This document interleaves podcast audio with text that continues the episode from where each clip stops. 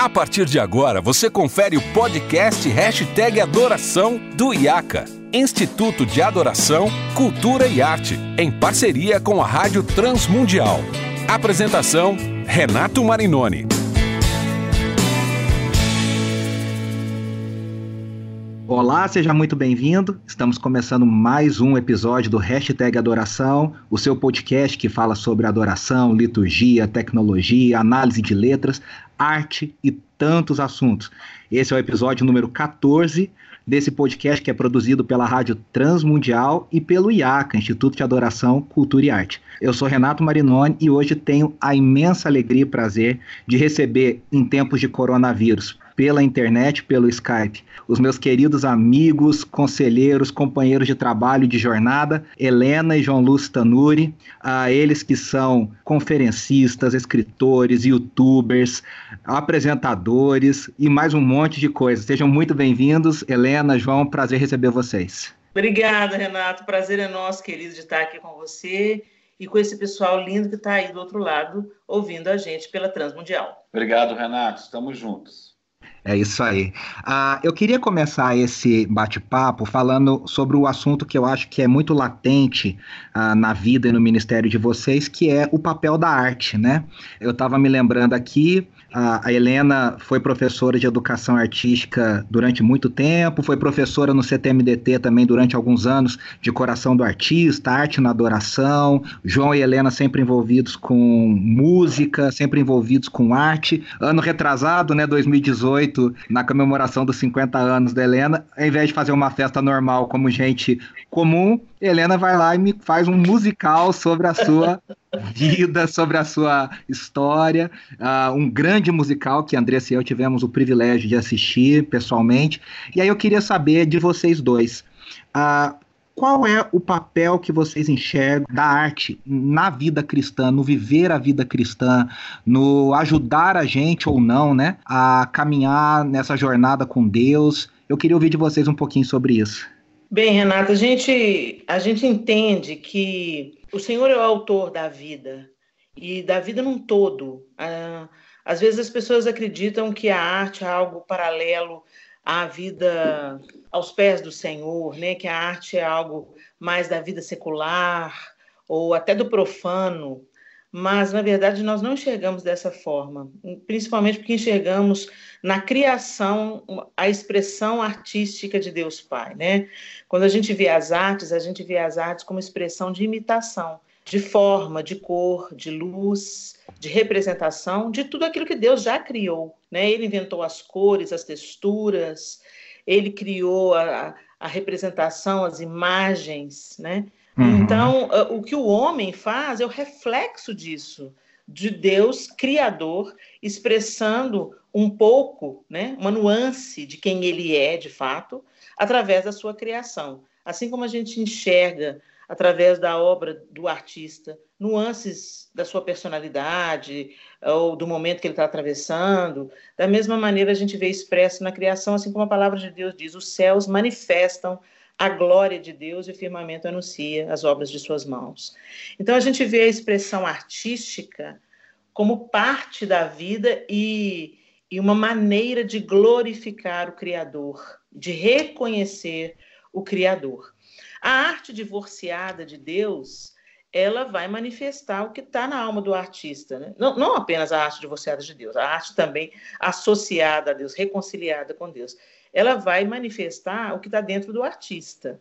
Se o compositor, por exemplo, ele está vivendo um, um divórcio, ou ele está vivendo um tempo onde os amigos estão se divorciando, aí hum, sai uma música como aquela do Chico Buarque, que agora me, me falta o nome. Trocando em miúdos. Trocando em miúdos, né? Ah, adoro essa música. Essa música, a gente vê, gente, é, ele, ele vai cantando ali a expressão de, de uma separação, as dores de um divórcio, né? É. E, e, certamente, para o artista compor isso, ou ele está experimentando essa experiência muito perto, ou ele está vivendo a sua própria história. Então, o artista manifesta aquilo que está dentro dele. E a arte, quando ela, é, ela, ela, está a serviço de Deus e de seu povo, a gente vê claramente também que ela manifesta a glória de Deus, ela traz leveza, ela traz esperança, ela traz encorajamento, O belo, ele vem de Deus, ele flui de Deus. Não tem outra fonte de beleza. A beleza vem de Deus, né? É claro que ela vai, ela vai sofrer distorções por causa do pecado, mas é, Deus é o Deus da beleza. Então, quando a gente vê o artista reconciliado então com Deus e através do sacrifício da cruz, ele começa a manifestar essa glória, essa majestade, essa beleza que flui do trono de Deus. Inevitavelmente, essa arte ela vai ter um papel muito maior do que apenas entreter. Ela vai entreter também, mas ela vai transformar. Então, o que a gente, eu entendo, né, que a arte ela é expressão de Deus ela vem de Deus, né? Muitas vezes a gente, como igreja, delegou a arte ao diabo. Ah, tambor é do diabo. Ah, esse ritmo é do diabo, né? Não, o diabo não criou nada, gente. O, o diabo também é criatura. Ele, ele usurpou, roubou muitas coisas e deformou pelo pecado, pela corrupção, da maldade, a arte. Mas a arte, ela vem de Deus e ela deve voltar para a glória de Deus. Deixa eu acrescentar alguma coisa aqui, Renato. Nós que, que somos cristãos e, e convivemos no, no ambiente de igreja, temos uma, uma tendência a pensar somente na arte, mais especificamente falando ainda na música, como um, uma ferramenta através da qual a gente vai expressar a nossa adoração nos momentos de louvor ali, no máximo, no máximo, a gente pensa em fazer um evangelismo, utilizando música, teatro e, e outras formas de, de, expressão artística, né? Essa é uma é primeira tendência que a gente tem como cristão, como alguém que frequenta e participa ativamente de uma igreja. Mas eu vejo a arte como um todo é, de uma forma muito mais ampla para a vida cotidiana do cristão mesmo. Porque eu entendo que a arte Renato, é uma forma de comunicação poderosíssima e, e, e, através da qual a gente pode alcançar muitas pessoas e de uma forma intencional e também de uma forma natural. Por exemplo, eu, eu sou professor de matemática, trabalhei como professor por mais de 25 anos. Enquanto eu estava ali no exercício da minha profissão, o objetivo ali, primeiro, era ensinar matemática para os alunos. Mas, inevitavelmente, com aquele contato, muito do que fazia parte ali do, dos meus princípios, dos meus conceitos, daquilo que eu acredito, é, eram passados para os meus alunos pela convivência, por estarmos ali. E eu penso que o cristão artista, ou o artista que tem princípios cristãos, ele vai da mesma maneira no exercício ou na prática da sua arte, seja música, seja o teatro, sejam artes plásticas, seja escritores, ele vai passar os princípios, os conceitos que norteiam a vida dele através daquela expressão artística com a qual ele se envolve também. É muito legal, eu acho, João, muito legal isso que você falou, assim, porque traz uma visão ampla, né, dentro de tudo isso que a Helena falou, da beleza, do, do Deus que é belo, da, da manifestação, porque a gente vem de uma cultura, principalmente dos anos 90, um diálogo que a visão cristã para arte, para música, para música principalmente era muito restrita, né? Eu, eu era uma uhum. criança no começo dos anos 90 e depois no final da década de 90 já um adolescente.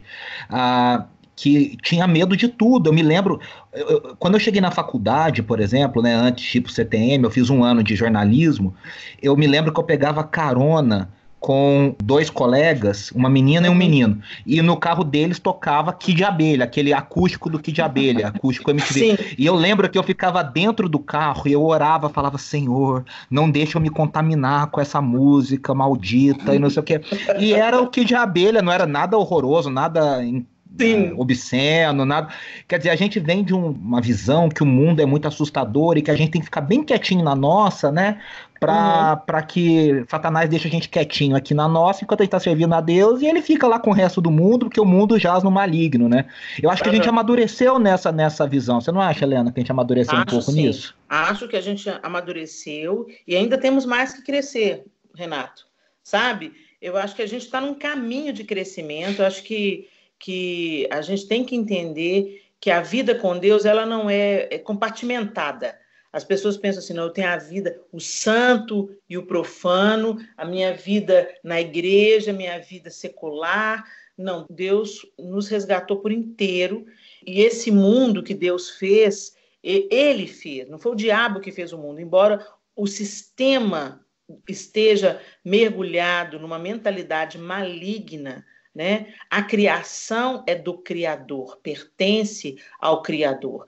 E nós, como mordomos dessa criação, nós devemos cuidar da criação e manifestar Deus na criação como filhos da luz. Então, eu acho que a gente está num, num, processo de crescimento, de entender isso, de que Deus nos salvou por inteiro e, e a criação espera a manifestação dos filhos de Deus. Então, eu acho que isso passa também, não apenas pela, pela natureza, pelo consumo, pela tecnologia, mas isso também passa pelas artes. É tempo da gente entender que os filhos de Deus também têm que ocupar um lugar na transformação da nossa cultura, né? na é. participação de uma cultura. Como é que nós somos um povo cristão tão expressivo no Brasil e a, a, nós somos tão numerosos, tão expressivos, e a nossa cultura enquanto nação reflete muito pouco disso. Né? Imediatamente, quando você pensa em Brasil, você pensa em carnaval. Mas você não pensa, por exemplo, num povo que canta de um jeito diferente, que celebra a Deus, que cria, que faz teatro, que, que dança, manifestando a beleza de Deus, do Criador, nessas expressões artísticas, né? Então, acho que a gente tem que ocupar é, o lugar, não apenas como a, a, aquela história da conquista dos montes, não, sabe? Uhum. Não, mas retomando o que é nosso por direito, somos filhos de Deus. Amém. E esse mundo é dele. E é, e é aqui que a gente vai morar, Renato. É. Uma nova terra, um novo céu. O Senhor, é não vai ser, o Senhor não vai acabar. Abandonar, né? Abandonar o projeto. Né? É. Ele vai voltar o projeto ao, ao, ao plano original. É, né? redimindo todas as coisas, né? Exatamente. A gente aprendeu por muito tempo, Renato, e isso que eu vou falar foi muito bom, a desenvolver disciplinas espirituais, cuidar da nossa vida devocional, a nossa vida de leitura da palavra, de oração. Isso tudo é fundamental para o cristão, não é? A gente tem que fazer tudo isso mesmo.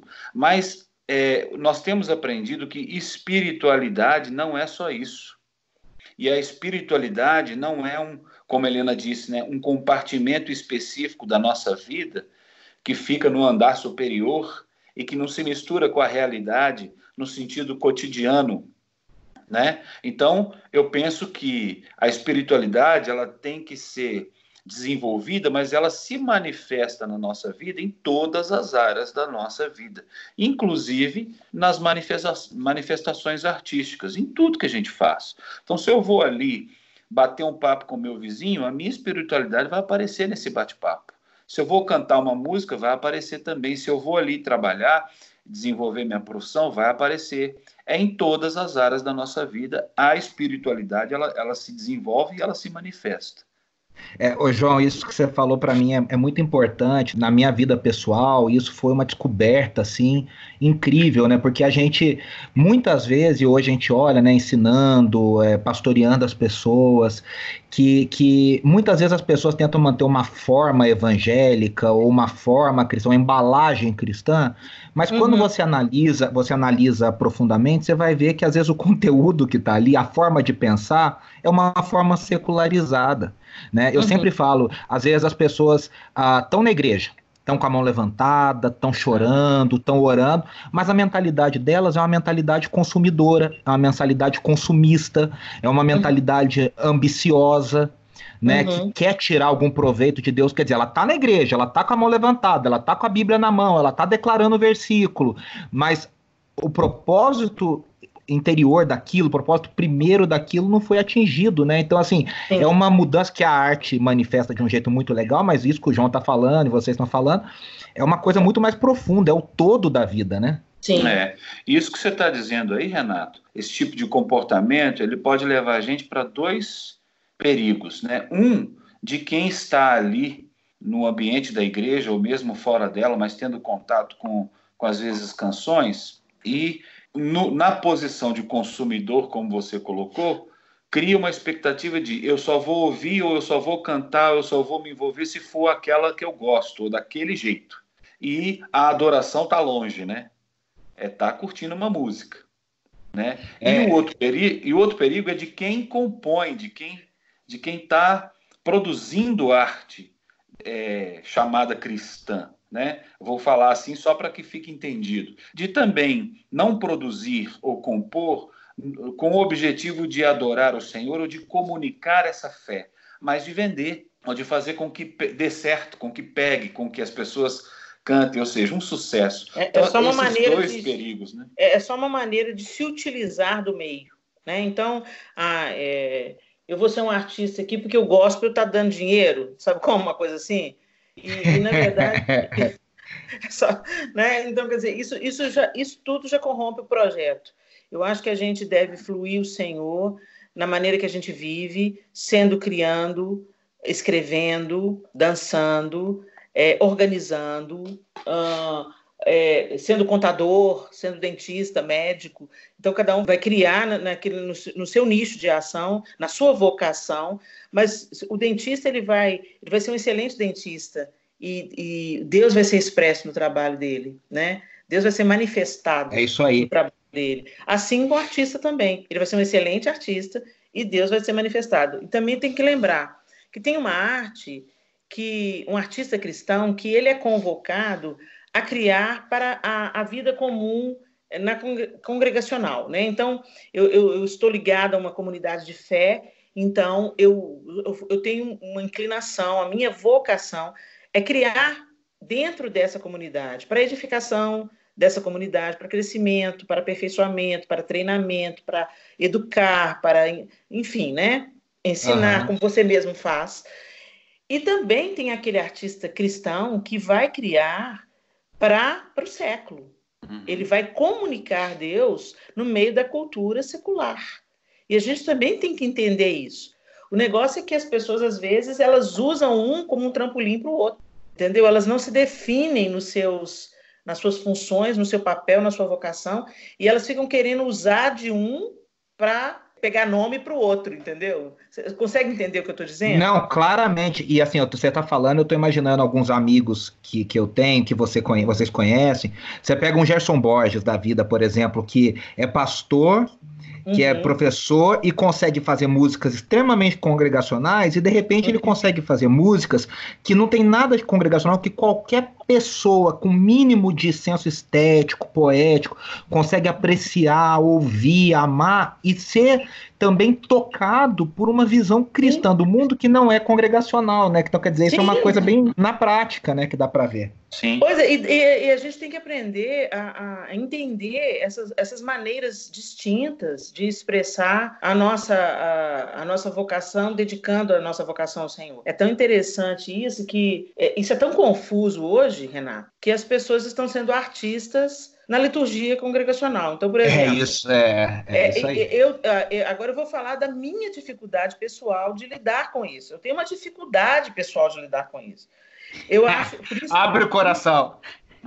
Quando eu fui fazer o espetáculo, é o espetáculo dos meus 50 anos, é um espetáculo que conta um testemunho. Através das canções, eu fui cantando, cantando a minha história, de como Deus interferiu na história e as coisas que ele me deu a partir dessa intervenção, as coisas que ele me ensinou, as oportunidades que ele me deu. E, e eu fui cantando isso. Mas não era uma música. De, é, é, embora esteja manifestando a glória de Deus e isso vai trazer glória ao nome de Deus, não, é, não fazia parte do, da liturgia de um culto. Então, não era um louvor congregacional. Então né? eu levei essa música para o teatro. Porque Com lá muita brasilidade, teatro, por sinal, né? Isso, isso, porque é, essa é a nossa música. A gente tem que se apropriar da nossa música, da nossa cultura, da nossa, da nossa identidade como nação, né? Enfim. E aí eu levei para um teatro, mas aí as pessoas elas querem ter uma expressão, é, é, tipo, vou exemplificar de uma maneira bem crua. Eu estou no meio de um culto, um culto, eu fui para o culto, fui, fui no culto para cultuar a Deus, certo? Aí chega lá a galera fica cantando uma música que fala mais sobre o seu próprio eu, que fala mais sobre as suas questões, da sua humanidade, dos seus conflitos, das suas vitórias, e elas fazem coreografias e elas deitam no chão com a guitarra e elas pulam, elas estão fazendo uma performance E a performance ela é para ser assistida, gente. A gente não faz uma performance para os outros ficarem de olho fechado, adorando a Deus. Então, eu, eu, eu vejo as coisas fora de lugar. Entendeu? É. Essas coisas, elas, elas devem. Em si mesmo, não tem, não tem nada, problema. Mas problema. O, problema é a confusão dos lugares, né? Lugares. É a mesma coisa de eu ir de terno para praia. Entendeu? É, então. coisa tem o seu. Eu, costumava, eu, eu costumo dar esse exemplo do que vocês estão falando. É, quando é, isso mais no começo dos anos 2000, ah, muita gente que fazia show ficava constrangido de se chamar de artista. Tô falando no mundo gospel, né? Sim, sim. E aí, aí o cara cobrava ingresso, tinha estrutura de som. Vocês viveram isso muito tempo com Diante do Trono e tal. Sim. O Diante do Trono, né, não, tinha todo uma, uma, um jeito diferente de lidar com isso, mas era um show. E aí, durante, e, e muitas outras bandas, cantores, aí o cara compra o ingresso, vai na casa de show, vai no estádio, tem luz, tem som. Só que quando ele chega lá, a pessoa que tá no show fala assim: olha, aqui não é um show, aqui é um culto. Aí ele já dá uma travada, aí ele fala: caramba, como é que é isso? Peraí. Aí ele vai na igreja esperando um culto, ele vai na igreja esperando um culto, e chega lá, o ministro não, não é o show, ele o ministro de louvor não tem referência de culto. Aí ele vai lá e reproduz o show. E aí, ou seja, a gente inverte os lugares inverte. apropriados para apreciar a arte, né? Sim, exatamente. Então a gente tem que entender, por exemplo, eu quero ir ao teatro com os meus filhos sem ter a preocupação de ter uma cena de nudez ou, ou que eu vá, eu vá, vá ter um conteúdo que vá contra os meus valores. E uhum. quem pode criar esse teatro? Quem pode criar essa peça? Quem pode proporcionar esse, é, é, é, esse lugar para a família ter um, um entretenimento e ainda assim sair de lá edificada. O artista cristão, entendeu? Mas nós não estamos ocupando, ou estamos ocupando ainda muito timidamente. Eu fiquei muito feliz de saber que a Companhia Inicia agora acabou de adquirir um teatro, né? arrendar um uhum. teatro, um espaço onde eles fazem musicais cristãos para adultos, para crianças. Então, na, na, Teve nesse ano passado um espetáculo fantástico para criança, ou seja, os pais é, cristãos, nominais ou não, né? É, eles, eles, eu quero um espetáculo leve, eu quero um espetáculo que não vai agredir os meus valores, que não vai é, levar o meu filho, passar para o meu filho uma mensagem diferente daquela que eu estou ensinando. Então, vou lá no, no, no, Teatro dos Crentes, porque lá eu tenho certeza que não vai ter apologia à droga, nem à prostituição, nem a, nem a nudez, nem conteúdos eh, que são contrários àquilo que eu acredito para a formação dos, das minhas crianças. Então, quer dizer, a gente tem que criar é, lugares onde a sociedade como um todo. Sabe por quê, Renato? Porque o homem ele tem uma centelha dentro de si. Uma é. centelha que busca Deus, que se volta. Que Calvino, pra... que Calvino chamaria de sensus divinatis, é o senso divino, a semente divina dentro de cada ser humano. Exatamente. Então, mesmo que as pessoas ainda não tenham a plena consciência de Cristo, seu sacrifício e a reconciliação com Deus através da cruz, elas buscam pelo bem, elas buscam então, é, é, principalmente os pais depois. Você vê, às vezes, uma galera muito vida louca, até que eles tenham filhos. Uhum. Aí, quando tem filho, aí dá uma A coisa muda. É. A coisa muda. Peraí, eu tenho valores para passar para esse guri. Então, e aí eles vão. Agora buscar. eu tenho uma responsabilidade. É, agora eu tenho uma responsabilidade educacional. É legal você ter falado, você ter falado do Nissi, porque eu até ia mencionar isso. Eu assisti os dois dele. Eu, Andressa e eu fomos assistir o, o, o Azusa uhum. e nós fomos assistir o Radassa, também, né?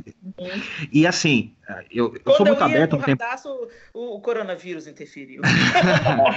a gente foi, a gente foi na estreia. A gente Ai, foi na estreia. E assim, eu, particularmente, falei, eu e a Andressa tivemos uma noção muito clara. O Azusa já, já foi muito bom, já foi um marco, já foi incrível. Eu percebi um amadurecimento muito grande de um uhum. espetáculo para outro. Por exemplo, uhum. o Azusa tá, tinha um banner, não sei se vocês se lembram, tinha um banner bem grande que estava escrito assim: o primeiro musical Broadway Gospel do Brasil. Aí eu fiquei pensando, poxa, não precisava colocar gospel, podia uhum. ser um uhum. musical que passa a qualidade passa uhum. como qualquer outro musical em São Paulo. Uhum, uhum. É, e aí o final do Azusa era aquele reteté, porque era a história, mas para mim a história tinha um gancho tão poderoso de falar sobre racismo uhum. e, e, falar como que o evangelho derruba as barreiras do racismo, que não, não precisava virar aquele, na minha opinião, tá? aquele uhum. reteté todo no final que talvez assustasse, escandalizasse gente que nunca viu o que é uhum. é falar línguas estranhas, não entende o que é isso. Agora, uhum. o Radassa, o Radassa em oposição a isso, né, no amadurecimento disso, foi uhum. maravilhoso, uhum. perfeito. Por quê? Uhum. Porque lida com o nazismo, lida com o autoritarismo, lida com a perseguição de uma uhum. maneira bíblica, de uma maneira cristã, mas de uma maneira que qualquer pessoa que vá sai dali completamente impactado. Nós saímos impactados do Radassa, que é o poder uhum. dessa arte, dessa visão cristã, né? O papo tá bom, e por isso a gente vai ter o privilégio de continuar esse episódio, esse tema, no próximo episódio, semana que vem. Então me despeço por enquanto por aqui. Obrigado, Helena. Obrigado, João. E até daqui Não, a pouco no próximo papo. Uma delícia, Até viu? A próxima. Até a próxima. Esse foi mais um episódio do Hashtag Adoração, produzido pela Rádio Transmundial em parceria com o IACA, Instituto de Adoração, Cultura e Arte. A gente se vê em breve no próximo episódio, continuando com esse casal querido. Até lá.